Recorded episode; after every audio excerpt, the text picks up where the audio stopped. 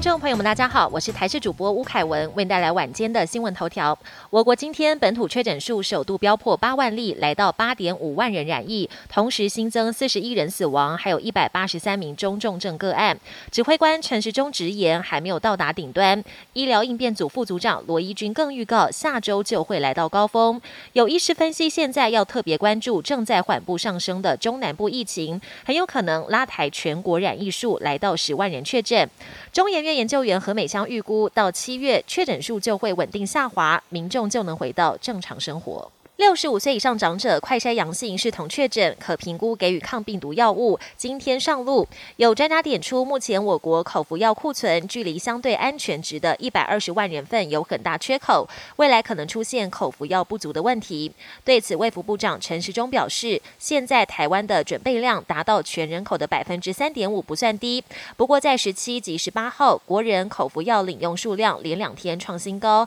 是否跟需求大增有关？指挥中心解释。因为药物配送流程变快，至于台大防疫急门诊筛检站今天上路第一天，口服药是否能在急门诊直接开立，也引发讨论。零二巴西听奥刚落幕，台湾代表团拿下两金七银八铜的好成绩。不过有桌球国手爆料，他回台落地裁剪确诊，被送往宜兰一处疾检所隔离，结果却面临洗冷水澡、餐点鱼食、睡木板床等问题，形容就像是在体验当兵生活。对于这样的安排，感到心灰意冷。对此，体育署表示正在与指挥中心沟通，未来将更妥善规划。国际焦点：十七号，美国国防部两位高官出席优福听证会，还曝光优福解密影像，包括一架 F 十八战机拍到白色光点迅速从前面飞过。这也是美国军方相隔七十年后第一次针对优福公开说明，究竟不明飞行物是不是来自外太空？官员表示没有直接的证据证实，